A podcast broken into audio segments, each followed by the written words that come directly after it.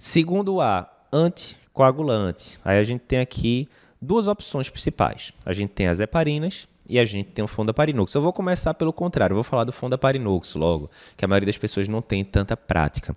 Então, o fondaparinux é um anticoagulante que a gente tem aqui no Brasil, mas que não é tão largamente difundido quanto a heparina. Ele foi estudado já versus heparinas na, no, em um dos clássicos estudos OASIS, né? A gente tem OASIS 4, 5, 6, 7, enfim, já foi comparado lá com a heparina no, no, em um dos estudos OASIS.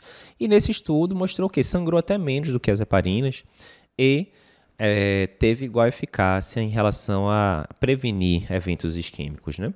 A maioria dos serviços, contudo, não tem o Fondaparinux. Você pode considerar, eu tenho, Eduardo, no meu serviço eu tenho. Posso usar a Fondaparinux? Pode, é uma alternativa. Na maioria dos serviços brasileiros usa-se heparina, mas a diretriz europeia até diz que dizem que a, o Fondaparinux seria preferencial. O que você tem que se ligar é o seguinte: se o seu paciente está usando o Fondaparinux, e normalmente se usa 2,5 subcutâneo uma vez por dia, não pode usar se o clírice for abaixo de 20, né? E segunda coisa, se você está usando e o paciente vai para a angioplastia, vai ter que fazer bolos de heparina durante o procedimento certo? Mas assim, Fundaparinux para a maioria dos serviços é exceção. A regra é heparina. E a gente tem dois tipos de heparina principal.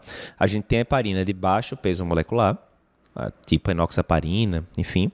E a gente tem a heparina não fracionada, aquela boa e velha heparina não fracionada que você sabe que é uma trabalheira de usar, porque tem que diluir, usar em bomba de fusão, ficar checando TTPA de 6 6 horas, todo aquele processo que é complicado. Então, normalmente a gente vai preferir a heparina de baixo peso molecular. Qual é a dose que usa, Eduardo? Normalmente, 1 miligrama por quilo de 12 12 horas. Então, o caso seu José tem 60 anos, tem 80 quilos, seria 80 miligramas duas vezes por dia. Se o paciente tiver clearance entre 15 e 30, você deixa a dose apenas uma vez por dia. Então, digamos que seu José, se tivesse um clearance ali de 20 e pouco, a gente poderia deixar 80 miligramas só uma vez por dia. Se o clearance for abaixo de 15, aí não dá para usar heparina de baixo peso molecular. Na verdade, com clearance abaixo de 15, aí é exatamente uma das situações onde a gente vai preferir heparina não fracionada. São três principais onde eu vou usar heparina não fracionada. Clearance menor do que 15 é um.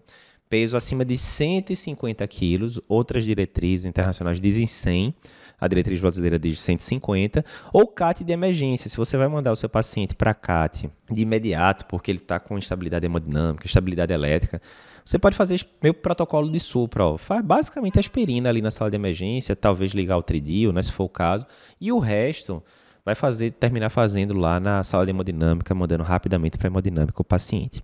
De anticoagulante é isso.